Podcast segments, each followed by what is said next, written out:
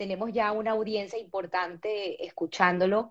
Eh, agradecida nuevamente, humildemente, por haber aceptado la invitación a historias que contar un día como hoy. Eh, le estaba comentando a la audiencia que es independencia de los Estados Unidos y por cosas del destino, pues hoy no teníamos programa.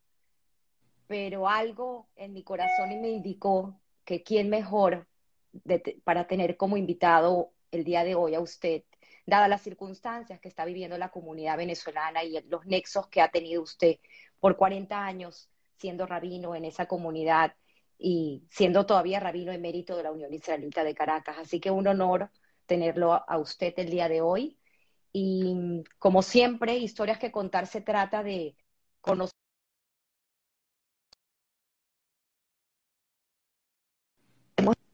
Y quién mejor que usted, pues, para, para explicarnos un poco de dónde viene, sus raíces, eh, y entender qué, qué, lo indicó, cuál fue el camino a seguir. Entiendo que son siete generaciones de rabino en su familia, pero quiero entender un poquito y escuchar de usted su historia.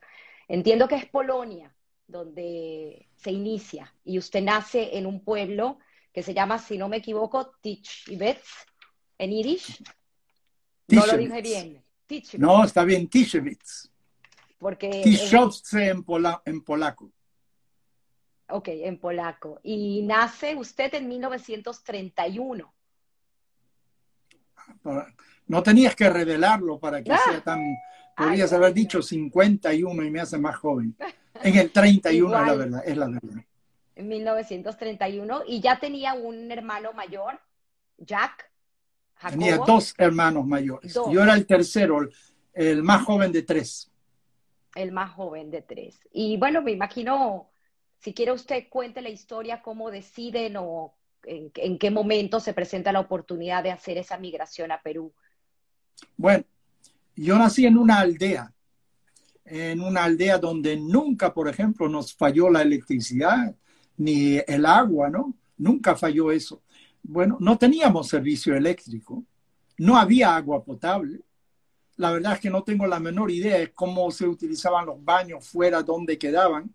Sé de que teníamos un pozo cerca de la casa para bombear agua, para tener agua. No había tubería de agua como hay en la mayoría de los lugares hoy en día en el mundo, aunque probablemente en muchos lugares todavía no lo hay, pero en la mayoría de las ciudades que nosotros conocemos sí lo hay. Bueno, resulta que mi padre, que en paz descanse, era el rabino de dos aldeas contiguas, no muy lejos del lugar donde yo nací. Y muchos judíos de aquellas aldeas emigraron de Polonia porque no había manera de ganarse la vida, no había manera de hacerlo, no había comercio, muy, muy reducido. Y había las Américas. Entonces, muchos judíos de esos lugares, tal como de los Estados Unidos, etcétera, eh, perdón, de Rusia, emigraron a los Estados Unidos. Bueno, judíos de Polonia emigraron a Estados Unidos. Algunos emigraron a la América del Sur porque no los dejaron entrar a a los Estados Unidos. Unos cuantos llegaron a Lima, Perú, de la aldea de mi mamá, que es la misma aldea donde yo nací. Y tú sabes, llega uno, entonces viene otro, ya tiene un amigo, ahí se queda, etcétera, y se formó un grupito de la aldea de mi mamá en Lima, Perú. La comunidad judía creció un tanto, entonces decidieron que había llegado el momento de traer un rabino para la comunidad judía. Entonces, algunos amigos de mi mamá que vivían en, en eh, Lima, Perú, dijeron, nosotros tenemos una amiga cuyo esposo es un rabino y él llena todos los requisitos que nosotros necesitamos. Mi padre nunca había ido a un colegio eh, normal que nosotros solamente a yeshiva, estudios judaicos. Pero leía la prensa en yiddish, eh, tenía curiosidad, eh, tenía una mente sumamente ágil y sabía que había un gran mundo ahí. Y, de alguna manera él quería ver ese gran mundo que se describía en los periódicos. Entonces, cuando vino la invitación, eso fue en agosto de 1934, la comunidad judía se comunicó con él, él respondió que sí y fue a Lima, Perú y después de establecerse bien con hogar y todo, trajo a su esposa y tres hijos, nosotros salimos en diciembre de 1935 de Polonia y cuatro semanas más tarde, en enero del 36, llegamos a Lima, Perú, pasando por el canal de Panamá. Tengo como retratos de algunos incidentes, pero poco. Llegamos a Lima, eso era otra cosa, y habían tranvías, carros, electricidad, esa era una metrópolis. No te olvides que Lima, Perú, fue un virreinato para los españoles. Eso fue muy importante. O sea, Lima era una ciudad muy adelantada para, para aquellos tiempos. Estoy hablando en 1936. Y ahí es donde nos radicamos, desde luego. Mi difunto padre fue el rabino de Lima, Perú, por 30 años. A la edad de 16, cuando yo terminé la secundaria, que allá se llama media, la, mi padre decidió enviarme a los Estados Unidos para estudiar, hacer estudios judaicos. perdón, Rabino, antes de eso, antes de irnos de Perú, porque hay cosas muy interesantes que, he averiguado. Eh, tengo entendido que fue un acontecimiento muy especial en la familia cuando compraron una nevera, que inclusive la nevera creo que contaba usted que era un acontecimiento porque por lo que usted cuenta, que no había electricidad eh, no, no, no, perdón. En Lima, Perú sí había electricidad. Eh, Lo que pasa es que nosotros no teníamos nevera, cuesta dinero. Bueno, hay una marca que se llama Frigidaire. Bueno, en Lima, Perú, Frigidaire quería decir una nevera eléctrica. Yo tenía que llevar comida a un vecino, algo por el estilo, una olla a veces cuando quedaba y queríamos refrigeración. Cuando finalmente llegó, compramos una nevera, esa nevera no estaba en la cocina, se estaba en el comedor, cosa que todo el mundo que venga a tu casa ve de que tienes nevera. Y mamá, que en paz descansa, decía, cierra la puerta antes de abrirla. Creía uno que si abre la puerta y la deja abierta por dos segundos, se va a malograr la comida, tienes que cerrar eh, herméticamente la nevera. Eso era un orgullo. Un orgullo cuando adquirimos un radio, que también estaba en el comedor, porque el comedor era el lugar de reunión. Teníamos una sala en la casa pero yo creo que Menachem Begin hubiera tenido que visitarnos para abrir esa sala. O sea, eso, eso era cerrado, punto. Nadie iba allá a esa sala. Estaba ahí por si acaso algún día, yo que sé, un personaje muy importante. Pero todo era en la mesa, en el comedor, todo sucedía ahí.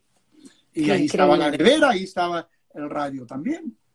Y estudió eh, desde los cuatro años hasta su ida a la yeshiva en un colegio que se llamaba Nuestra Señora de Guadalupe. Bueno, es que no había colegio judío. Hoy hay un colegio que se llama León Pinelo.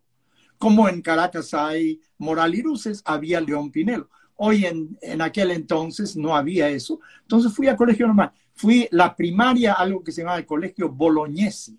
Ese fue un coronel que luchó contra los chilenos en una guerra en 1866, no sé cuánto, y ahí fui los primeros cuatro años y luego los últimos dos años de la primaria y el bachillerato que se llama en Venezuela media o secundaria, ahí es donde fui al Colegio Nacional de Nuestra Señora de Guadalupe, que era un colegio normal, pero ahí ocurrió algo interesante, ¿sabes? Ahí había o una o dos horas semanales, semanales de religión. Venía un cura que daba clases de religión. Pero como yo era judío, mi padre fue al director del colegio, le explicó que el rabino de que yo no debía asistir a esas clases y estuve eximido. Un año, mi padre por alguna razón no fue. Bueno, entonces me calé todas esas cosas y recuerdo de que antes de Semana Santa venían monjes franciscanos para hacer ejercicios espirituales. Y hasta el día de hoy te puedo cantar, salve, salve, cantaba María. O sea, tenemos canciones que yo aprendí en aquel entonces, porque, pero no era un colegio católico. En todos los colegios había instrucción religiosa, una o dos horas semanales, pero un colegio laico y hasta tenía muy buena reputación en un colegio de la República. Y ahí es donde terminé el bachillerato y llegué a Estados Unidos con bastante buena preparación, diría yo, en mis estudios generales. Y tiene una anécdota que me contaron de las afueras del colegio, siempre iba a comprar una oblea o un helado con un señor que siempre les decía que jugaran y les regalaba otro. No, no, era así. Mira, habían, eh, vendían helados o vendían pasteles, por ejemplo, y te daban un dado. Dado, ¿sabes? El, dado, claro. Y tú decías, bueno, número cinco, y dabas el, y te salía tres, bueno, te daba el helado. Si te salía el cinco que tú dijiste, te daban dos. Y eso se llamaba nunca pierde. Porque sería un crimen quitarle, yo que sé, los 10 centavos o lo que costaba el helado a un niño que de repente le enseñas a apostar y pierde la apuesta. O sea, el helado siempre recibías, pero si tenías suerte, doble. Nunca pierde. Eso me, me quedó grabado, ¿no? Importante ese de nunca pierde. Increíble, porque luego, luego volveremos al nunca pierde, porque creo que tiene mucha relación con algo que quiso estudiar antes de estudiar matemática. Pero a los 16 años, finalmente, me imagino que su padre pues quiere que usted continúe estudiando como rabino, como fue, y tengo entendido que a su hermano no lo enviaron porque era plena Segunda Guerra Mundial y, y por eso es que él se queda en Perú y, hace su carrera de medicina, ¿es cierto? ese fue mi hermano mayor. Su hermano mayor. Mi hermano, pero el otro hermano tenía, estaba creo que solamente un año o algo así adelantado que yo. Él sí fue a Yeshiva University. Él también se recibió de rabino, pero lamentablemente murió como a los 47 años, lamentablemente, ¿no? El mayor tiene solamente unos 3, 4 años que falleció, pero el mediano falleció rápidamente, ¿no? Pero mi papá no, no insistía en que yo sea rabino. Te voy a decir lo que mi papá quería. Mi papá decía que él no quiere que un joven sea ignorante de la tradición judía. Él me enseñaba a mí, particularmente, pero no había colegio. Yo recuerdo los sábados en la tarde, cuando muchachos, amigos míos estaban jugando fútbol en la calle, ¿sabes? No pasaban muchos carros con una, en medio de la calle jugando fútbol. Y, yo estaba sentado ahí estudiando con mi papá y después de un almuerzo importante el sábado, a veces mi papá empezaba a dormirse un poquito, yo me quedaba calladito para no despertarlo, porque en el fondo mi mente estaba con los muchachos que estaban afuera. O sea, él trató, hizo el esfuerzo de enseñarme, aprendí algo, pero no tanto porque eran pocas horas realmente que me podía dedicar. Pero mi papá, por otro lado, quería, ya que había la posibilidad, porque me ofrecieron una beca en los Estados Unidos del Joint Distribution Committee. Esa fue una organización que ayudó a judíos después de la Segunda Guerra Mundial, etc. Y vino alguien al Perú ofreciendo becas a estudiar a Yeshiva University. Y el primer eh, la primera persona fue mi papá porque era rabino. Mi papá no quería necesariamente que fuera rabino. Claro, no le molestaría de que yo sea rabino, pero quería de que sepa, que no sea ignorante de cuestiones judías. Él decía, él no quiere que un ignorante crezca en su casa. El hermano mayor ya había recibido instrucción en Polonia, porque tenía 10 años cuando llegó a Lima, Perú. Él ya había estudiado, pero yo recién a los cuatro años eh, solamente eh, sabes, es como un kindergarten que estuve eh, en Polonia y, nunca tuve una educación judía hasta que llegué a los Estados Unidos. Sin embargo, tiene una anécdota muy interesante que su padre le hacía que aprendiera o le dijo que aprendiera a los 10 años la primera parte de, la Torá para poder leer en la sinagoga. Mira, no sé de dónde sabes todo eso sobre mí, pero eso es verdad, eso es verdad. Mi papá me hizo aprender lo que se lee en la Torah el lunes, jueves y sábado en la tarde. Para eh, así por lo menos saber algo, porque para la bar mitzvah uno tiene que aprender generalmente cómo se leen ciertas cosas en, la Torah. Entonces yo supe, y gracias a eso, es que yo obtuve mi primer puesto de rabino, porque habían cuatro candidatos en los Estados Unidos. Yo fui rabino en la ciudad de Nueva York durante 12 años y lo que creo que les, les decidió a ellos era de que yo también sabía leer la Torah, porque en los Estados Unidos, cuando yo llegué como estudiante a Yeshiva University, eh, mira, yo tenía algunos gastos personales. De, mi papá me enviaba algo del Perú, pero no era suficiente. De todas maneras, yo siempre trataba de hacer algo. Yo leía la Torah en una sinagoga en The Bronx, que es otro, otra parte de la ciudad de Nueva York. Yo tenía que caminar 45 minutos cada ida, 45 minutos vuelta, leer la Torah y me daban 3 dólares semanales por hacer eso. Pero, un momentito, el dólar era otra cosa. El New York Times costaba en aquel entonces 5 centavos de dólar. Eh, uno podía hacer una llamada por 5 centavos de dólar. el Daily, eh, Daily News de Nueva York costaba 2 centavos de dólar. O sea, 3 dólares era dinero, pero no era dinero suficiente, desde luego, para yo poder comer toda la semana, pero con todo, yo siempre hice ese esfuerzo, pero eso fue gracias al hecho de que había tenido el entrenamiento en casa y tenía que estudiar. O sea, no es que es fácil leer la Torah el sábado en la mañana. Eh, yo tenía todo calculado más o menos. Requiere entre cuatro y seis horas de estudio concentrado poder leer la Torah el sábado. Y en la yeshiva donde yo estuve, estuve en el dormitorio, a las 11 de la noche, los viernes de la noche, se apagaba la luz automáticamente en todos los cuartos. Pero como yo todavía no, no había terminado mi estudio, yo sacaba una silla al pasillo delante de la puerta del cuarto que yo tenía, eh, junto con otra persona, para continuar estudiando.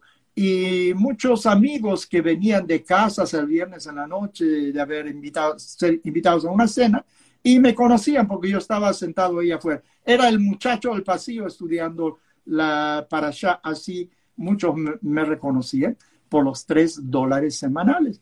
Bueno, tenía que ser, eventualmente eh, fui también profesor maestro de una escuela de, se llama Hebrew School, que se da en las dos veces, tres veces a la semana, un domingo en la mañana más dos tardes. Eso fue años atrás mientras era estudiante también para de alguna manera suplementar eh, mis costos diarios, etcétera, para poder sobrevivir, pero así lo hice. En ese caso era profesor de matemática. No, no. Porque de yo todavía viene, no, no, ¿de dónde viene el amor a las matemáticas no, y luego no. Yo ese máster que hace en Columbia? No, yo fui a los Estados Unidos a estudiar en Yeshiva University. Y mira, también esa era una institución diferente. Mi papá que te dije que nunca fue a un colegio normal, etcétera, estatal, él sabía de que hay mucha sabiduría en el mundo. Y Yeshiva University era una institución donde la mitad del tiempo se dedicaba a estudios judaicos, la otra mitad a estudios generales. Yeshiva University es un college también, da máster, hoy en, tiene hasta escuela de medicina hoy en día, que no tenía cuando yo llegué, pero college era, y más. Entonces, yo cursé dos cosas, estudios judaicos que se daban en las mañanas y los estudios generales en las tardes.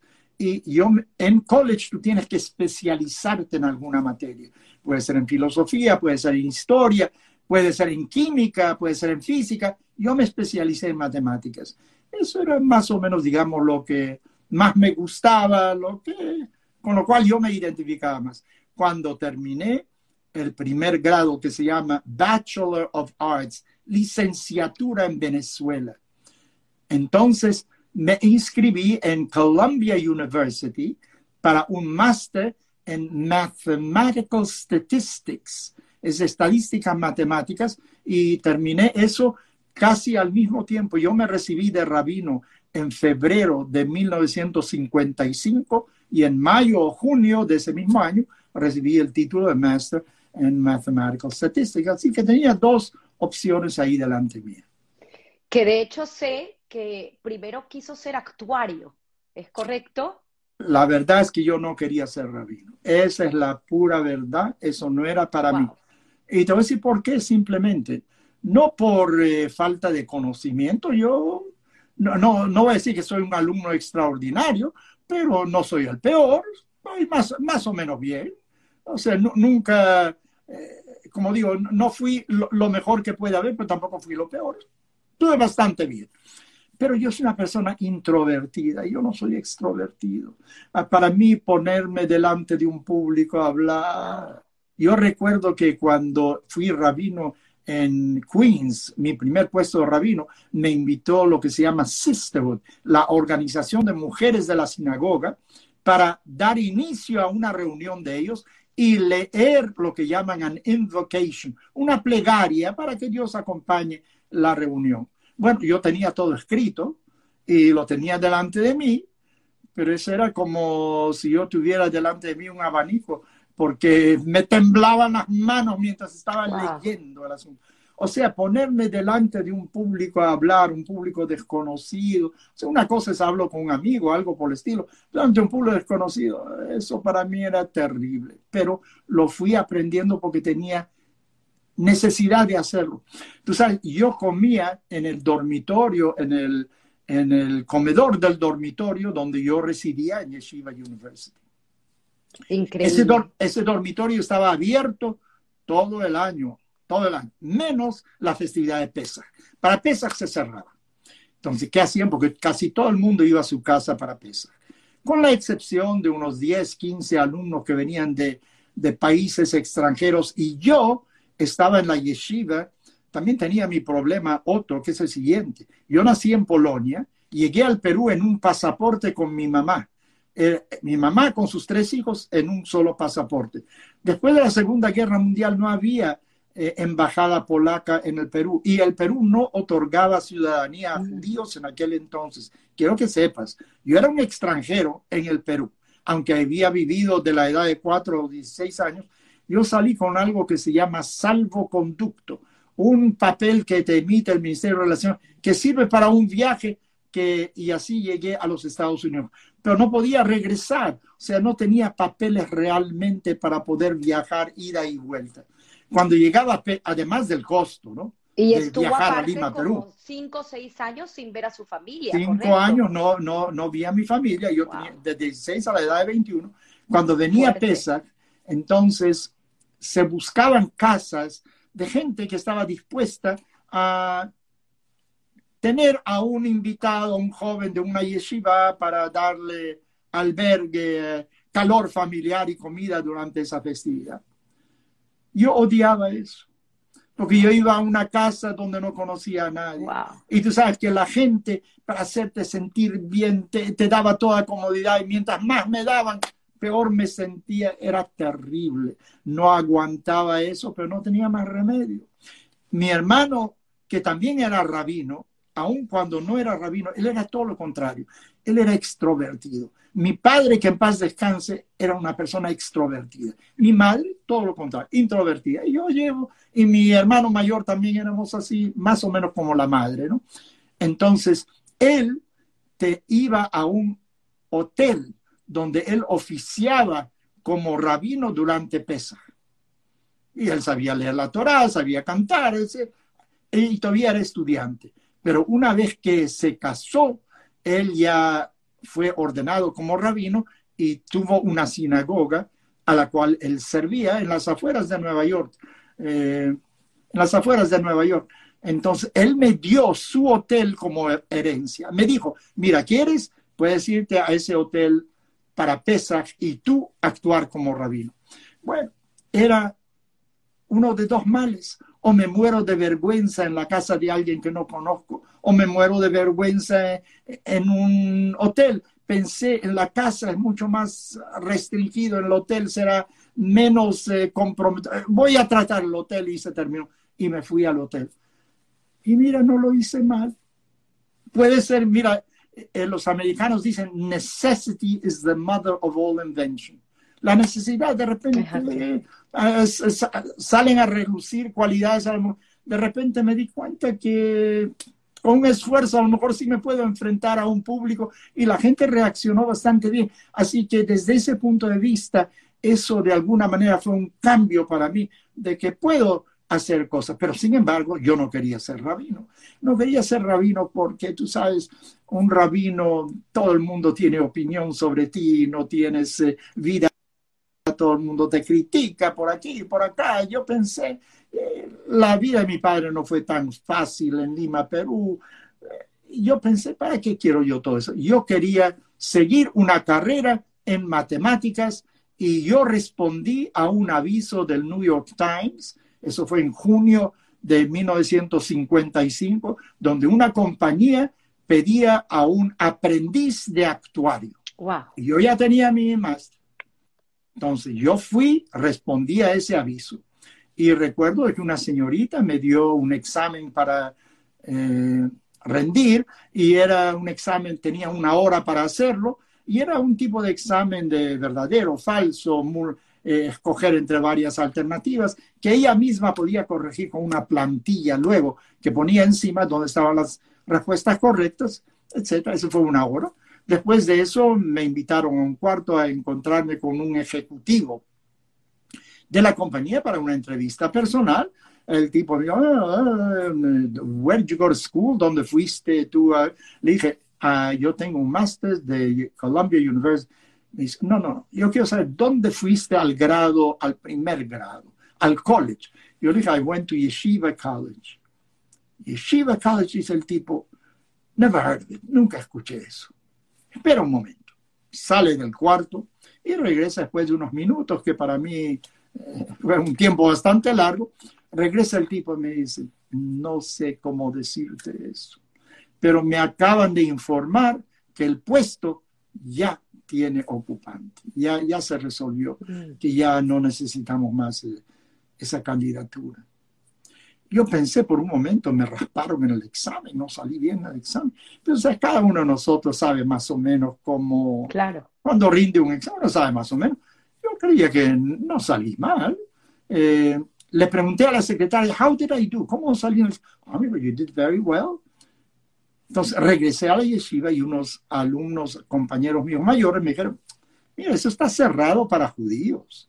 Tú puedes ser vendedor de seguros, pero estar allá en la torre, en la casa principal, que decide las políticas de la compañía de seguros, eso está vedado para judíos. Wow. Entonces me di cuenta de que estoy tropezando contra un muro y esa era una compañía pequeña. Entonces mi carrera como actuario, eso no, no era posible. Y mientras tanto eh, tenía el otro diploma, voy a arriesgarme en eso y por 12 años fui el rabino de una sinagoga en Queens antes de llegar a Venezuela. Qué historia, qué historia. mira, ese, mira, uno nunca sabe, ¿no? A lo, a lo, mejor estuvo bien, a lo mejor no estuvo bien, pero hay cosas en la vida que te empujan desde a otro lado. Y depende si tienes, felizmente, eh, la posibilidad de decidir, de tomar una, una carrera diferente, un norte diferente. Siempre pienso, ¿sabes qué? Las personas inteligentes, y no me estoy calificando de inteligente, pero reconozco en otras personas que cuando llega un problema, no se lamenta todo el tiempo, sino que entiende la realidad, vamos para vamos para adelante. O sea, no, no añora, no se queda en nostalgia, no termina en nostalgia. No se olvida del pasado, pero tiene su mirada hacia el futuro. Sin embargo, logró ser profesor de matemática de la Universidad Simón Bolívar en Venezuela. Volveremos, llegaremos a eso, no quiero que todavía lo, lo, hice antes en Nueva York también. Yo fui profesor de porque yo tenía que suplementar de alguna manera Increíble. sí. Increíble. ¿Cómo, ¿Cómo conoce a su esposa, a Hani? Porque creo que ahí fue una presentación muy interesante con su padre. ¿Cómo no? ¿Cómo no? Te voy a decir, yo en 1952 regresé por primera vez a Venezuela, perdón, a, Lima, Perú, a Lima, Perú. Eh, y entonces eh, fui por el verano y la razón por la cual fui entonces era porque mi difunto padre tuvo que ser operado de una hernia. Y él también era shohet, era, eh, o sea, el que sacrificaba a los animales para poder comer comida kasher. Entonces, con la operación de la hernia no iba a poder sacrificar pollos porque los pollos los tenía que eh, tener en la mano y él no podía tener ningún peso en la mano después de ser, ser operado de, de, una hernia por unos meses hasta que la hernia se curara. Entonces, yo aprendí a matar pollos. Wow. ¿Cómo aprendí a matar pollos? Bueno, yo conocí a alguien que era no sé qué, eso es, mira, ahí también hay un gremio muy cerrado en la ciudad de Nueva York, no cualquiera puede ir a matar pollos, hay un gremio que no permiten por competencia, pero gracias a un profesor mío, etcétera, que tenía conexiones, me aceptaron a mí bajo la condición de que no practicara como shohet en la ciudad de Nueva York. Era solo para que pueda ayudar a mi papá. Bueno, me enviaron a un mercado de pollos vivos en The Bronx. Ahí habían 10 mil, 20 mil pollos en el lugar, no sé cuánto. Cuando entré al lugar quise salir. El olor era horrible, porque ahí están los pollos en jaulas y tú sabes, hacen de todo en la jaula, ¿no? Eso olía algo horrible. Pero eventualmente llegué a comer un sándwich dentro de ahí, porque como todo, uno se acostumbra a todo y aprendí cómo matar pollos. Y tengo una certificación de uno de mis maestros de que soy apto para... Fui a Lima para hacer eso, para ayudar a mi papá y resultó lo siguiente, ¿no?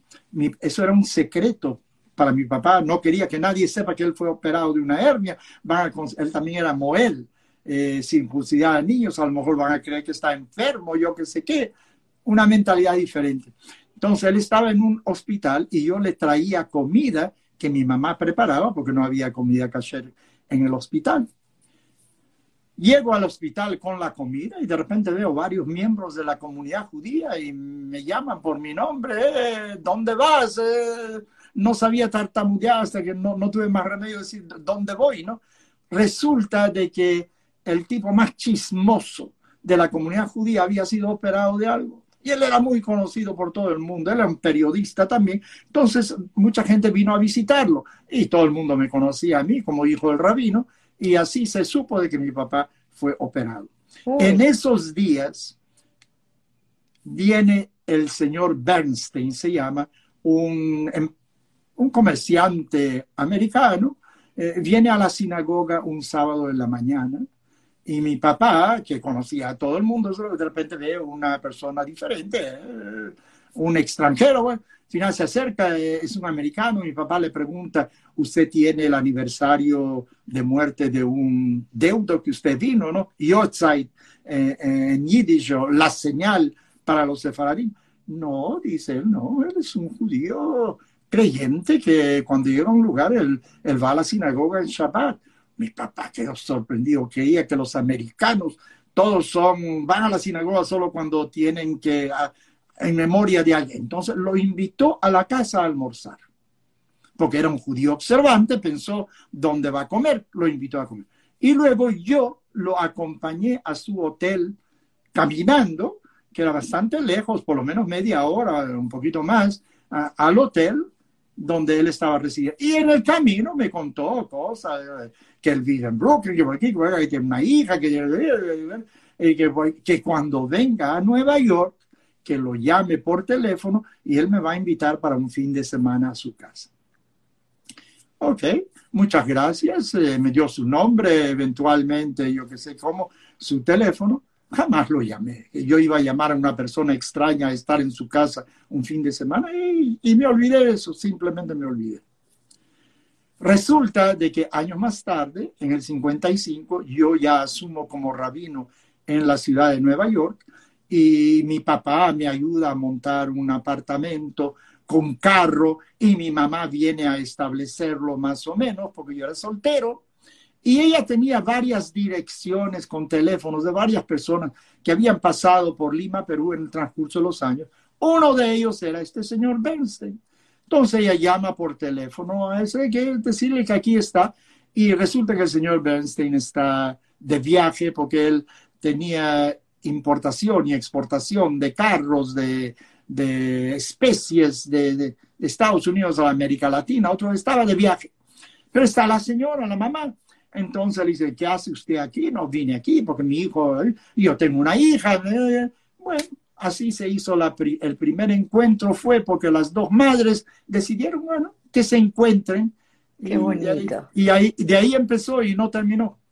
Eso fue en, noviembre del 55 y en noviembre del 56 nos casamos. Wow, qué historia, qué historia. Aparte que creo que hay también una historia interesantísima de, de su esposa, de Hani, a quien queremos muchísimo en la comunidad porque siempre se dice que detrás de un gran hombre hay una gran mujer y todos sabemos la gran mujer que, que es eh, y, madre y abuela bisabuela, así como, junto con usted, que han sido eh, tan queridos por nosotros. Pero hay una historia interesante porque tengo entendido que ellos son eh, de Alemania. Y la manera como se salva eh, el abuelo, o sea, el papá de su esposa, es gracias a ese trabajo de comerciante que hacía.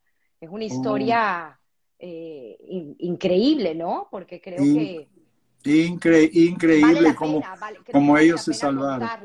no, no, no, no, te voy a decir, mi, mi, suegro trabajaba en especies en una compañía y había un señor, Moser, se llamaba Richard Ernst Moser, era el dueño de la compañía, y mi suegro se destacó bastante bien y, él lo quería mucho. Y en noviembre 10 o 9, ya no estoy seguro cuál es la fecha exacta, de 1938, una noche que se llama Kristallnacht, la noche de los vidrios rotos. Entonces fueron destruidos no sé cuántos almacenes judíos, quemadas cosas. Al día siguiente, la Gestapo tocó la puerta de mis suegros que vivían en Hamburgo, porque mi suegro nació en Hamburgo, su padre vivía en Hamburgo también, y tocaron la puerta, quieren al señor Bernstein que vaya para afuera y lo pusieron preso, lo, lo detuvieron. ¿Por qué? Nada, no hizo nunca nada malo. Mira, no quiero entrar en la hecatombe lo que pasó en el holocausto, pero fue una víctima inmediatamente mi suegra quedó desolada, que de repente su esposo no está, y era una joven pareja, ¿no? Joven pareja, tenían una niñita de, un, de, meses a lo mejor, en aquel, o de un año en, aquel entonces. De un año tenía mi esposa en aquel entonces. Entonces ella no sabía qué hacer. Finalmente ella fue donde el jefe de la oficina, ese señor Moser, y le dijo lo que está pasando, qué puede hacer ese señor Moser le escribió una carta a la Gestapo, donde dice que necesita al señor Bernstein que venga de vuelta a la compañía para preparar a otra persona, porque su compañía exporta cosas, trae divisas para Alemania, que es muy importante, y por lo tanto que lo libere. Milagro, liberaron a mi esposo. Entonces, este señor Moser le dio 10 mil dólares en aquel entonces, que fue depositado en Bélgica, no sé dónde, para que saliera de Alemania y tuviera ese dinero, porque mis suegros lograron una visa para Estados Unidos. Mi suegro ya tenía dos hermanos que eran oficiales en las Fuerzas Armadas de los Estados Unidos como voluntarios en la Segunda Guerra Mundial y ellos sabían alemán, así que tenían puestos muy importantes de inteligencia y le dio esos 10 mil dólares que le sirvieron para empezar, que eventualmente le devolvió, ¿no? El otro le dijo, mira, son 10 mil dólares, haz lo que quieras con eso. Mi suegro insistió que él tiene que devolverle el dinero, que eventualmente lo hizo, pero quedaron amigos por siempre. Mi esposa luego luchó por años para que este señor sea inscrito como uno de los héroes de la Segunda Guerra Mundial, Sadikei Umota Olam, y está en el jardín de Yad Vashem en Jerusalén, en, un, en una placa, el nombre de ese señor como uno de los justos de la Segunda Guerra Mundial. Mira, la mayoría de los alemanes eran terribles, pero también había gente decente, ¿no? Había gente decente y este señor fue una de las personas decentes y mi esposa logró algo importante. Luego tuvimos encuentros con los eh, descendientes hasta el día de hoy mi esposa tiene una relación por cartas, por internet con esa familia. Y si esa familia de alguna manera ah, llega aquí, inmediatamente eh, nos comunicamos, almorzamos, hacemos algo, porque sin ellos, mira, mi esposa no estaría en este mundo, obviamente, porque esa fue la suerte de los judíos en Alemania, sí.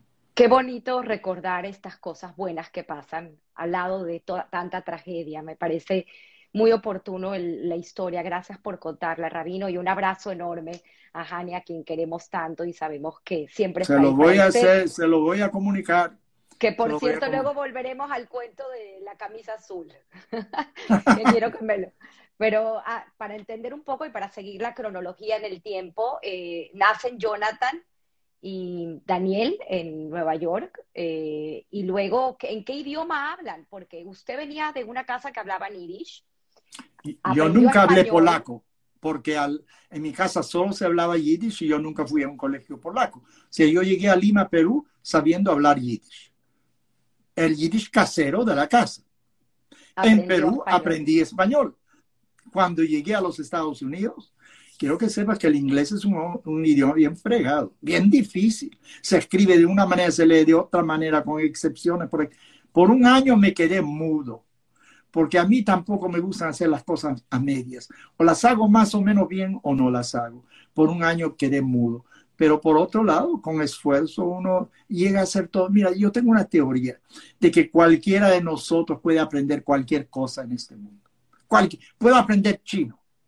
Claro, ser un gran poeta no puedo hacer. Puedo aprender a cómo escribir poesía. Puedo aprender a tocar un instrumento musical. Y aprendí eso porque cuando ¿Toca yo era el cello?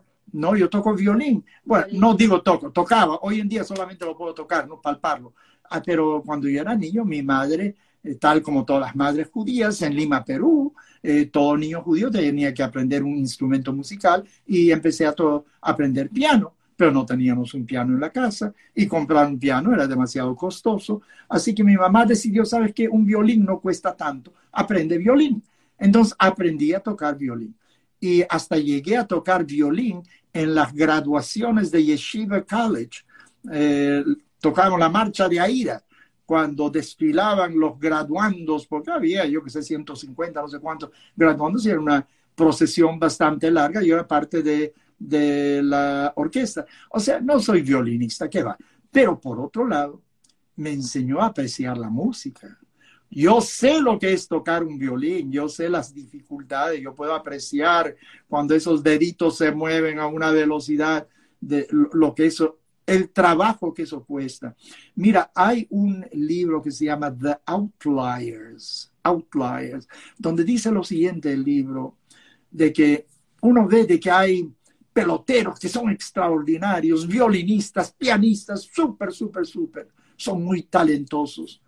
Dice, tú no sabes a lo mejor de las horas de práctica que esa gente tiene. Eso no es así nomás. Tiene que tener talento, tiene que tener mucha práctica. Creo que Yasha Heifetz en una oportunidad dijo, puede ser que él o Anton Rubinstein, ya no estoy seguro, creo que Yasha Heifetz, que si él no practica por dos días antes de un concierto, él lo siente. Si él no practica, perdón, si él no practica por un día antes del concierto, él lo siente. Dos días que su esposa lo siente. Y cuando no practica por tres días, el público lo siente. O sea, esa gente trabaja con gran eh, constancia, perseverancia, no, no es fácil. O sea, yo, yo me he dado cuenta de que uno tiene, las cosas no vienen por sí mismo. Así que violinista no soy. Mira, no soy matemático. Enseñé matemáticas, pero yo no me dediqué a las matemáticas. Pero por otro lado, cuando yo leo algo sobre matemáticas, yo lo leo de manera diferente. Cuando yo leo algo sobre física, lo leo de manera diferente. El mundo del Internet yo lo veo un poquito diferente porque yo sé cómo son las cosas. Quiero decirte algo de la Biblia, eh, por abrir un pequeño espacio. No, dice la Torah de que Adán y Eva fueron la primera pareja y tenían una instrucción, no comer del fruto del árbol del conocimiento del bien y del mal y pecaron, comieron del fruto del árbol del bien y del mal. Bueno, de cierta manera se volvieron humanos, ¿no? Porque ahora saben que es bueno, lo que es mejor, etcétera, etcétera. Y así fue el diseño de Dios, porque si Dios no hubiera querido de que coman de ese árbol, no hubiera colocado el árbol en el jardín de Edén. Eh, hasta yo tenía un amigo, un gran estudioso que decía así, Dios debía haberle dicho a la primera pareja, ¿sabes qué? Tú puedes comer lo que te dé la gana en este jardín de Edén, pero todos los días está un mordisco de, este, de esta manzana del árbol del conocimiento del bien y del mal. Digo la manzana porque todo el mundo habla de la manzana, pero la Torah no dice manzana, es un fruto. No creemos a lo mejor un higo, quién sabe lo que era. Pero todo lo contrario.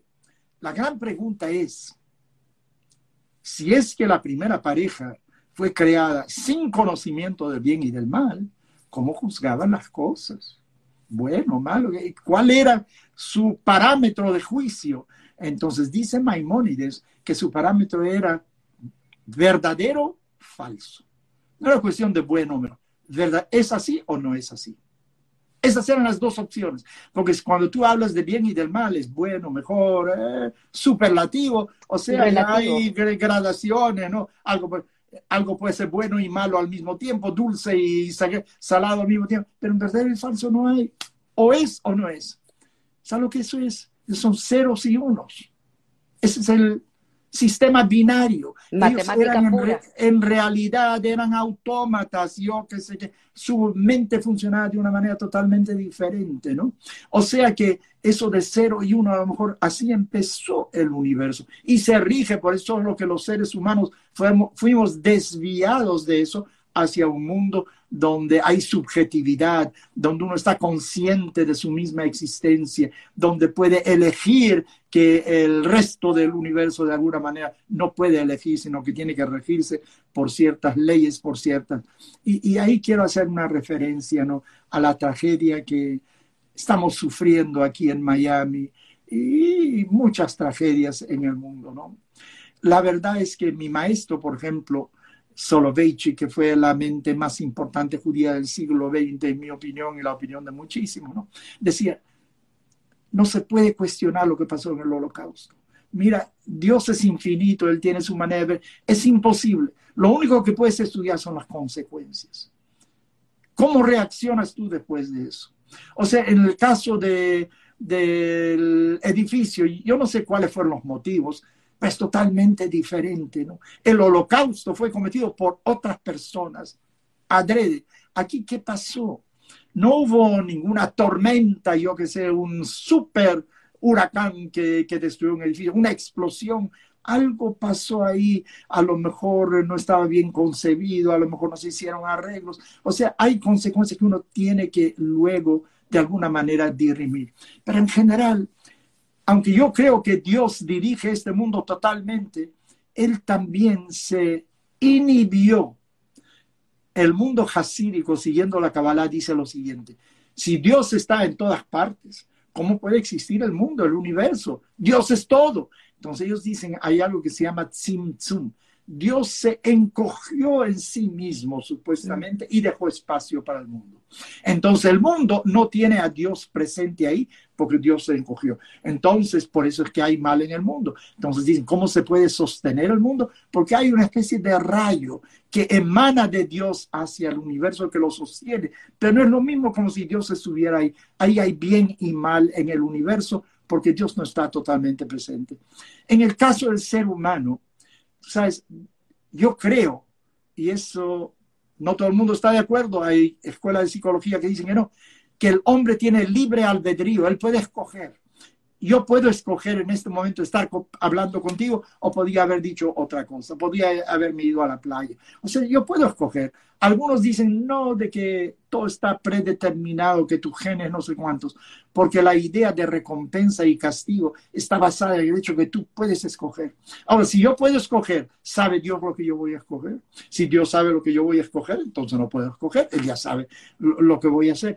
Entonces dicen también que Dios se inhibió, ahora se dio algo de sí mismo para que el hombre tenga el libre albedrío. O sea, yo puedo sacar un, cuchillo y acuchillar a alguien como un rabino de Lubavitch, ahora en Boston, creo que nueve cuchilladas recibió.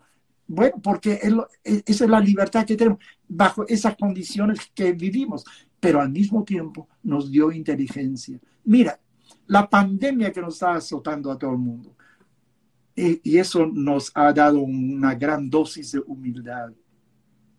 Con todos nuestros telescopios que podemos ver otras galaxias y nuestras matemáticas y físicas que creemos que comprendemos tanto, aquí viene un bichito, algo que ni siquiera puedes ver con un microscopio, creo que se necesita un microscopio electrónico para poder detectarlo, viene y pone en jaque a toda la humanidad. El desastre que ha creado eso. Y fíjate también que es una vacuna. Una vacuna en realidad es tratar de replicar cómo el cuerpo humano reacciona frente a la agresión. No es que nosotros sepamos cómo hacerlo. El cuerpo humano nos enseña cómo hacerlo y duplicamos lo que, hace el cuerpo humano. Estamos muy lejos todavía de, de saber las cosas, ¿no? Pero esa es la naturaleza que al mismo tiempo nos incentiva a crear cosas, a, conocer mejor, conocer más de química, más de física, más, y eventualmente conquistar y conquistar. Y uno puede verlo, ¿no? ¿Cuál es el promedio de vida de hoy de hace 200 años? Los abuelos de mi, de mi esposa que murieron en el holocausto, escribieron una carta, tenía 50 y algo. Nosotros los ancianos ya no podemos, a los 50 y pico años era un anciano Así era en tiempos anteriores. Hoy vivimos más. Yo creo que cada uno de esos problemas, de esos desastres, de alguna manera, evoca, trae como consecuencia un adelanto de la humanidad. Y si no adelantamos, bueno, seremos presa nuevamente de eso. Así que yo creo que la, la, pandemia y el desastre en Miami tiene consecuencias que nos va a crear hacer edificios mejores. Yo sé que en Caracas, por ejemplo, después del terremoto de 1967, se cambiaron las reglas en lo que se refiere a la construcción de edificios. Tenía que tener otra característica porque el sismo puede tumbar a edificios. Ese fue el año que usted llega a Venezuela, en el 67, Yo llegué justo después del... Pero quiero que sepas que cuando yo llegué en abril del 67 para una entrevista y me recuerdo que pregunté a muchas personas, ¿aquí hay temblores de tierra?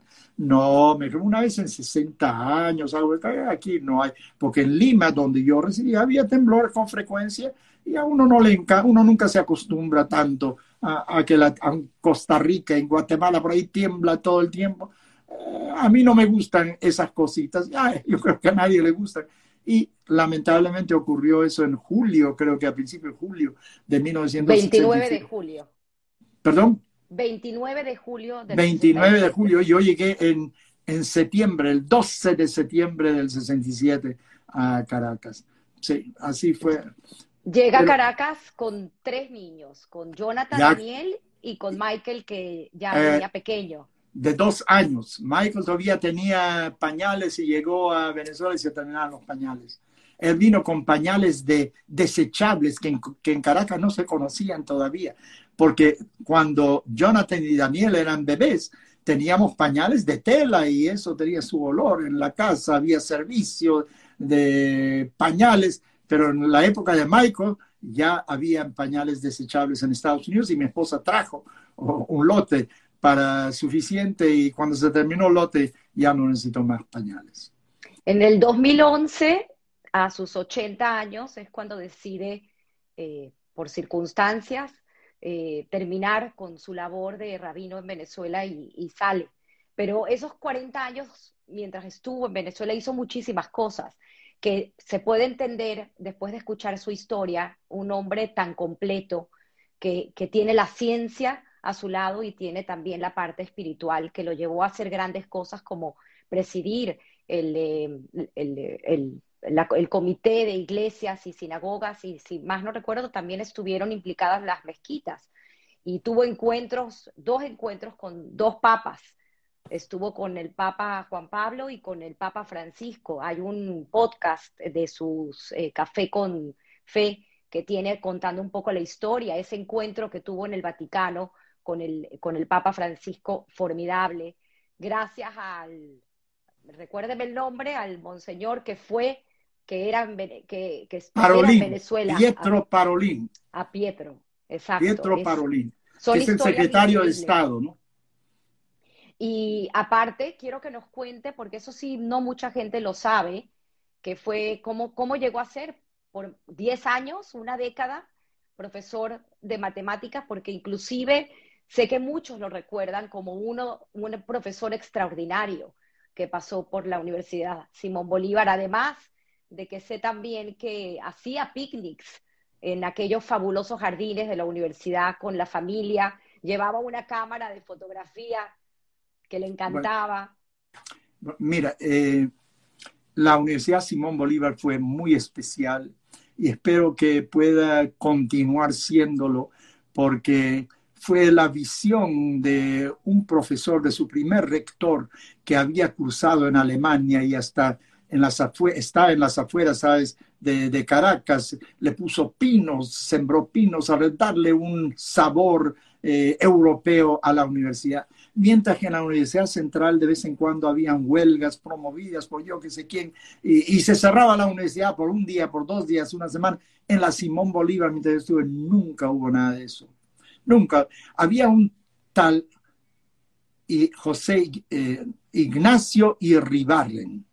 Su padre había sido ministro de Relaciones Exteriores de Venezuela. Este Ignacio Irribarren era un profesor de matemáticas y él fue el jefe del departamento de matemáticas en la Unidad Simón Bolívar. El segundo trimestre me invitó a ser profesor en la Simón Bolívar. En aquel entonces la Simón Bolívar tenía muchos eh, profesores de afuera también, locales y de afuera. Mira, te voy a decir algo que a lo mejor le va a doler a los oídos a, mucha gente. Yo enseñaba a tiempo, eh, no sé cómo se llama eso ya, convencional, no sé qué. Yo no enseñaba full time todo el tiempo porque como rabino no podía eh, ser profesor a medio tiempo, algo por el tiempo convencional creo que se llama. Yo recibía un sueldo equivalente más o menos a los dos mil dólares mensuales de la Universidad Simón Bolívar. Y hoy en día uno recibe tres dólares, cuatro dólares, cinco dólares mensuales. Yo recibía dos mil dólares a tiempo convencional. Y no es que yo recibía algo especial, yo recibía eh, según lo que dictaba eh, el ordenamiento de la universidad. Yo enseñé por alrededor de unos 10 años y de luego cuando ya no podía más me retiré de la universidad porque tenía muchas otras cosas haciendo al mismo tiempo. Pero eso para mí era un refugio también salirme de mis actividades cotidianas, también salirme de Caracas, ¿sabes? Ir a un lugar diferente, eh, con alumnos, con gente joven, una, una atmósfera totalmente que me servía también en mi, ejercicio de rabino, ¿no? Porque de alguna manera me limpiaba la mente, me purificaba la mente y el espíritu también, eh, comunicarme con ellos. Y yo también soy una persona que cree que hay muchísima sabiduría en el judaísmo, muchísima, pero también hay sabiduría fuera del judaísmo. Hay, ¿cómo no? Y uno de cierta manera tiene que saber cómo integrar esas ambas eh, fuentes de, conocimiento sin perder, desde luego, mi identidad judía básica. Pero los años en la Universidad Simón Bolívar fueron para mí extraordinarios. Muchos alumnos pasaron por mis manos, ¿no? Eh, algunos me recuerdo, otros no me recuerdo, porque la verdad es que con el pasar de los años y tantas cosas, eh, y yo no soy muy bueno para los nombres para empezar. O yo creo que oficié más de dos mil bodas en Venezuela.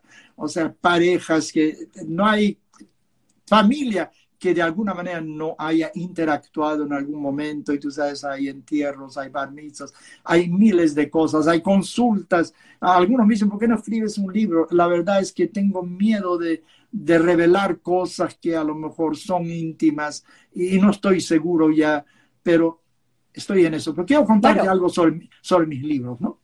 Eh, que es lo siguiente, ¿no? Había un director del Nuevo Mundo israelita, un tipo argentino, se llama Pablo Goldstein, un músico, está ahora en la Argentina, eh, un tipo simpaticísimo, y él fue el editor del Nuevo Mundo Israelita, que es el semanario de la comunidad. Y yo escribía cada semana por un tiempo un comentario sobre lo que se va a leer en la Torah y también escribía otras cosas. Yo por cierto tiempo escribí en el Universal cada dos semanas, en el Nacional cada dos semanas. Yo también traté de integrar, salir un poco de la comunidad judía para integrarla más a la sociedad en general, que hice también con ese comité que mencionaste, Comité de Relaciones entre Iglesias y Sinagogas establecidas en Venezuela. Entonces recuerdo en un momento eh, este Pablo me dice, mira, Rabino, usted ha escrito tantas cosas, ¿no? ¿Por qué no recogemos sus artículos y hacemos un libro de eso? En Yiddish hay un dicho que me entró por un oído y me salió por el otro oído. Ok, digo, ok, está bien. Una semana más tarde estuve en el Congreso porque había fallecido Aristides Calvani, que fue canciller, ministro de Relaciones Exteriores de Venezuela, un señor muy respetado. Yo tenía muchos amigos en el Congreso también. Tú sabes, en Venezuela es un país extraordinario. Mira, no tenía par. La comunidad es muy diferente que cualquier otra comunidad extraordinaria. Se me acerca, estuve conversando con un par de congresistas y uno me dice, mira, Rabino, yo lo leo. Yo lo leo en Venezuela, que decir, yo qué sé, ya es importante, o sea, que, que no, lo leo. Y me dice, Rabino, ¿por qué no recogemos sus ensayos que usted ha escrito eh, en la prensa y el Congreso de la República se lo publica. Es otra cosa. Me dijo Pablo Goldstein, el, director del Nuevo Mundo Israelita, bueno, me dijo por cariño, yo qué sé. inmediatamente cuando regresé, Pablo, haz lo que me dijiste, vamos a organizar. Y mi primer libro fue eh, publicado por el Congreso de la Y desde entonces publiqué un sinnúmero. Si no hubiera sido por eso, jamás se me hubiera ocurrido de que pueda hacer algo con libros. Y mira, yo hice un sidur, hice mil, hice una gada, preciosa. Bueno. Qué bonito, qué bonito, Rabino. Y además de eso, corría. Y hay un libro que le llamó muchísimo la atención, que creo que fue que, que lo hizo que usted empezara a correr de Fix James. Bueno, te voy a decir, eh, uno llega a cierta edad y especialmente en las tareas que yo cumplo, que son más bien de estar sentado, eh, de escuchar, de leer, etcétera, etcétera, uno tiene que, moverse, eso es lo que nos enseñan. Eh, en inglés dicen use it or lose it. Si no utilizas el cuerpo, vas a perderlo. Y como hebraica ofrecía eso, yo empecé a trotar en hebraica y hasta el día de hoy tengo amistades por esa corredera en hebraica. Llegué a la edad de 70 y mis rodillas me dijeron, ah, ah, suficiente. Y empecé a hacer otras cosas, pero hasta el día de hoy trato de hacer algún ejercicio eh, físico porque eso también me aclara la mente, es la verdad. Y por ahí creo, si no me equivoco, que fue salvavidas. Bueno, eso fue, cuando, no, eso fue cuando estaba en college. Ahí también había eh, clases de natación yo tomé clase de natación. Teníamos que ir a otro lugar donde había piscina. En Yeshiva no había piscina, pero a unas cuadras de la Yeshiva había un high school que tenía una piscina y nosotros teníamos un horario. Yo aprendí y finalmente me convertí en salvavidas y luego en lo que llaman instructor. Instructor es el que nombra a otros. Yo puedo darle a alguien un certificado de salvavidas. O sea, lo examino. Él sabe. Y en 1900, yo que sé, 50 por ahí más o menos, yo fui el salvavidas en un campamento muy religioso que se llamaba Jaime Berlín, eh, de una yeshiva muy de derecha. Y yo solamente tenía guardia en las mañanas porque era para los hombres en la mañana, en la tarde, las mujeres, y para las mujeres no aceptaban un hombre salvavidas. Entonces ahí, y ahí conocí a varias personas que hasta el día de hoy, eh, o algunos ya no están más, pero otros establecí una conexión muy importante con ellos debido a esa estadía en ese campamento como salvavidas. Pero era una manera, quiero decirte, todo era también, por un lado, para hacer algo y por otro lado también para suplir algo, eh, ingresos que no tenía para poder sobrevivir como estudiante. Y yo creo que la necesidad es la madre de toda invención cuando le dan a uno demasiado, aunque dicen el mejor dinero es el heredado, no tienes que trabajar, no es así. Lo que ganas con el esfuerzo de tu sudor es lo que realmente aprecias y tuve que hacerlo y, hasta el día de hoy no, me quedo quieto. Qué, qué, increíble, Rabino. Por su casa pasaron, así como su padre siempre invitaba a quien llegaba a la sinagoga y veía que era una persona nueva, usted también siempre tuvo las puertas abiertas en su casa. De hecho, sé que su esposa tiene un libro donde anota los invitados y la comida que sirvió ese día para no repetir. bueno, te voy a decir cómo, cómo, ocurrió eso. En cierto momento yo le digo a mi esposa, ¿por qué no invitamos a tal y tal para el viernes de noche? Dice, pues ya lo invitamos. Yo, yo no recuerdo eso. Ajá.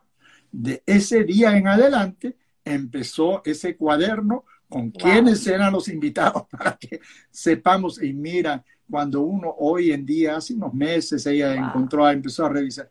Mira, quién no, tú sabes, Menachem Begin, que fue el primer ministro de Israel, fue una vez invitado por los amigos del hospital Sharet Tzedek Caracas. Él era entonces Javier Knesset, un miembro de la Knesset, vino con su difunta, bueno, ahora difunta, bueno, él también ya, Alisa se llamaba su esposa, con su esposa, mira, un tipo que no era tan practicante de la religión, pero cuando estaba fuera de Israel como emisario de Israel, obedecía todo 100%. Entonces el viernes en la noche él estaba hospedado en el hotel, hotel Ávila, cerca donde yo vivía en San Bernardino. Me pidieron que lo invitara a cenar viernes en la noche. Claro, con muchísimo gusto. Y mira, un caballero de primerísima. La conversa es que yo de niño yo pertenecí a ese mismo grupo que se llama Betar, que es el mundo un poquito de derecha, del sionismo de derecha. Y el gran maestro líder ese fue un tal Vladimir Jabotinsky, que fue también maestro de Menachem Begin. Y cuando murió Jabotinsky, creo que en 1940, yo tenía nueve años, pusimos un cuadro de Jabotinsky, un retrato de Jabotinsky sobre una mesa y con una, cinta negra y una vela delante y formamos guardia por 24 años. Cada hora se cambiaba un muchacho y una muchacha guardia. Así que yo tenía mucho aprecio por esa. Él me regaló un libro que se llama Hamered, La Rebelión, que él escribió, porque él fue el jefe del Irgun Tzvai Leumi, eh, un grupo de defensa de Israel eh, antes del establecimiento del Estado de Israel. Y cuando vine a Miami, lo tenía en mi biblioteca, fue uno de los libros que fue carcomido por un gusano, ¿no? Y mi esposa dijo, mira, no podemos llevar eso con nosotros porque nos estamos llevando algo que va a malograr los pocos libros que estamos llevando. Entonces lo que hice fue recortar la primera página donde él me da una dedicatoria y tengo esa página de dedicatoria de, de Menachem Begin con, con el libro Hameret. Pero mira, todos los presidentes de Venezuela pasaron por, por mi casa, todos los, grandes líderes de Israel. Fue una vida. Mira, la comunidad judía de Venezuela nos acogió y me dio la posibilidad de hacer muchas cosas, porque la ventaja que yo tenía es que yo sabía el español de, que traje de Lima, Perú aunque ya me había olvidado algo, lo malogré con el inglés en Estados Unidos después de 20 años, pero yo fui el primer rabino de la comunidad judía de habla española, Ashkenazi, de habla española. Todo el resto solamente hablaba yiddish. Entonces fue algo totalmente diferente y pude también atraer a gente joven. Tenía algo que se llamaba la Asociación de Jóvenes de la Unión Israelita de Caracas, donde muchos de los presidentes futuros pasaron por, ese, por esa organización. Bueno, fue una experiencia extraordinaria Qué bonito, Rabino. Y le doy gracias a Dios que tuve esa oportunidad en Venezuela. El, el cuento de la camisa azul me parece fantástico, me encantaría que lo contara porque sé que su esposa siempre estuvo pendiente y sé que eso es un respeto en protocolo, el de tener una buena presencia cuando uno va a ir a la sinagoga, cuando uno tiene una cena, cuando uno se dirige a una comunidad y siempre lo hacía con camisa blanca. ¿Qué pasó con la camisa azul? Bueno, eso, eh, eh, dejemos eso de un lado, ¿no? Eso, pero de vez en cuando me revelo, ¿no? De vez en cuando también. Mira, estoy vestido con corbata ahora que normalmente no uso estos días, ¿no? Gracias. estoy porque me invitaste como rabino, entonces quiero que que aparezca como rabino, pero generalmente no, no utilizo, aunque estoy utilizando nuevamente eso, yo tengo esos programas semanales de café con fe, unos videos cortos, ok, donde antes ya durante la pandemia no me vestía con eso, pero ya me estoy vistiendo de nuevo con, con saco y camisa, con saco y camisa. Pero de todas maneras quiero que sepas de que la comunidad judía venezolana está en mi corazón, eso es imposible, no de borrar ni hablar de eso, pero yo estoy en contacto diario con la comunidad judía de alguna manera u otra.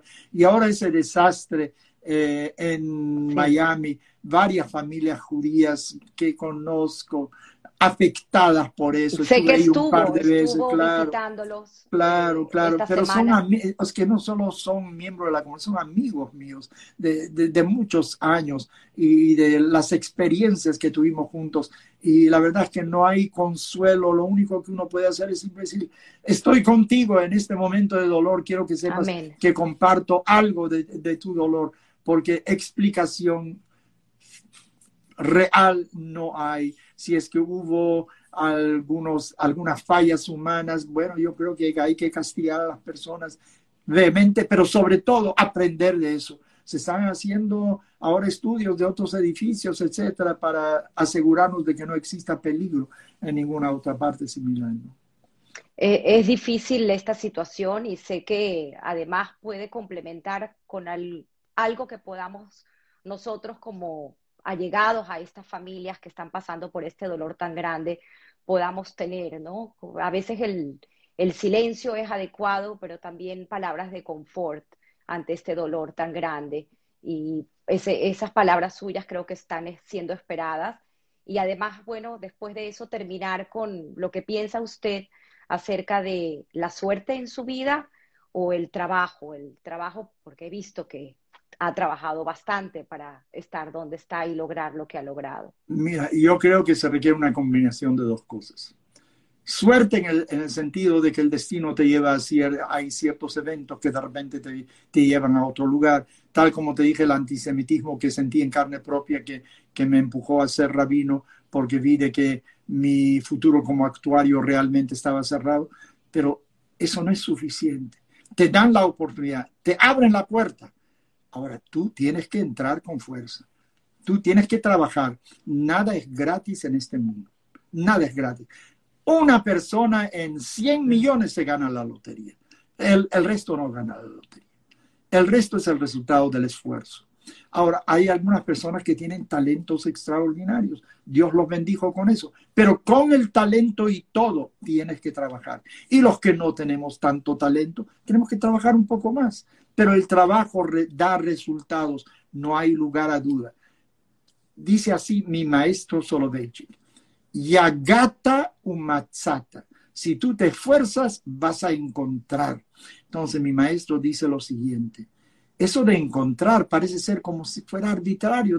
O sea, que el esfuerzo no te da el resultado, sino que encuentras como si fuera por suerte. Entonces él dice lo siguiente el último momento de creatividad requiere inspiración divina. O sea, tú necesitas que Dios te acompañe también, sin duda alguna, pero tienes que hacer el esfuerzo. En Yiddish se dice que la braja no entra en un bolsillo vacío. O sea, tú tienes que hacer algo, Dios te ayudará. Si tú no haces el esfuerzo, ahí te vas a quedar. Si tú sientes de que Dios te va a resolver el, futuro, estás equivocado. Tú tienes que hacer el esfuerzo.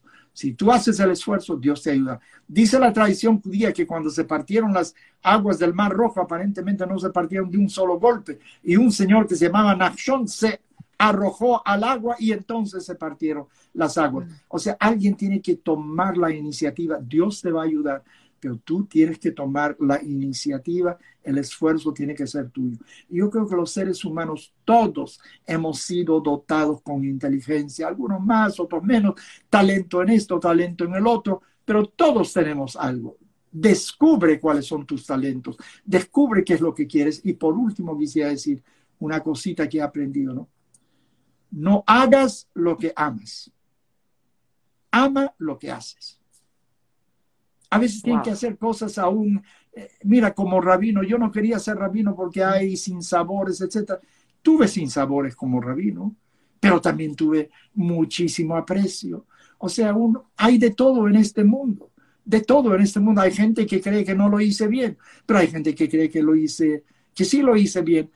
Tú tienes que hacer el esfuerzo. ¿Cuál va a ser el efecto? muchas veces depende de otros, porque tú escribes algo, tú dices algo, es un diálogo. En este momento estoy hablando contigo, pero la gente que nos está escuchando, ellos son parte de la, del grupo, lo que ellos reciben de nosotros, esa es otra cosa que a veces a lo mejor no está a mi alcance, pero tú tienes que hacer el mayor esfuerzo. Entre todos llegaremos seguramente a algo que es un poquito más comprensivo y que va a ser de algún beneficio para la gente. Amén, Rabino, amén. Tiene muchísimos mensajes de agradecimiento de la gente que se ha conectado en esta hora y 15 minutos. Le agradezco profundamente su tiempo y pienso que hay manera de terminar con alguna oración que podamos hacer para estas familias, para brindarles confort en estos momentos. Mira, y yo creo que es un momento de humildad, es un momento de reconocer de que nuestros conocimientos son limitados, de que no podemos penetrar la mente infinita de Dios, su sabiduría, pero por otro lado saber de que podemos vivir más allá de este mundo también. Mm. Tú sabes que Moisés falleció antes de entrar a la tierra de Israel y fue enterrado, según la tradición judía, por Dios mismo. O sea, nadie estuvo presente, solo Dios y él.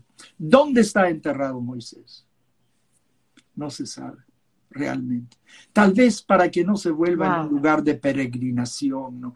para que todos vayamos a rendirle culto a Moisés en el lugar donde está. Eh, a lo mejor para eso. Pero hay otra cosa también, creo yo. Moisés está vivo hoy. porque nuestra tradición judía depende de lo que Él nos enseñó. Y aunque no sepamos dónde está enterrado, las cosas que hacemos son consecuencia de su vida. Entonces yo creo que cuando fallece alguien, si tú interiorizas su carácter realmente, su obra en este mundo, y de alguna manera la haces parte de ti mismo, esa persona continúa viviendo a través tuyo por las acciones que tú haces. Todos somos mortales. Todos, todos algún día vamos a despedirnos. Pero la pregunta es si es que vamos a dejar alguna huella en este mundo, algún recuerdo que va a servir a otros para seguir adelante. Mira, había un gran filósofo que se llamaba Bacon, quien dijo lo siguiente, no tienes que meter el dedo en, una llama para saber de que te vas a quemar el, quemar el dedo, otros ya lo hicieron. Nosotros aprendemos de lo que otros hicieron ya, pero tenemos que seguir adelante. Yo creo que las vidas de los fallecidos, una vez que podamos hacer un poquito las paces con ellos, tienen que servirnos de aliciente para vivir. Tienes que aprender de eso, de que cada día de tu vida puede ser el último. Mira, la gente que estuvo en ese edificio, una de las cosas buenas que uno puede decir, aunque la muerte es terrible, ¿no? Es que fallecieron en un segundo, no sufrieron, no sufrieron. Bueno, tienes que saber de que los días en el mundo son contados. Asegúrate que cada día sea importante. Hay gente que vive hasta los 100, pero muere a los 50, y hay gente que vive 20 años, pero deja una huella mucho más profunda. Así que incorpora lo que esa persona hizo para ti en tu propio ser, en la seguridad de que su alma está gozando del esplendor de la presencia divina en este momento en el más allá. Amén, Rabino. Gracias por sus palabras. Creo que más apropiado no pudo ser y agradezco esta invitación a Historias que Contar por haber compartido su historia con nosotros. Gracias, Rabino. Gracias a ti por la invitación y por dejarme comunicarme con tu audiencia. Todos van a poder verla, eh, aunque no estuvieron en vivo, se va a quedar grabado en el canal de YouTube. Igualmente voy a compartir con usted el video. Gracias, Rabino. Muchísimas gracias. Gracias, amén. Todo lo mejor para ti. Bye bye.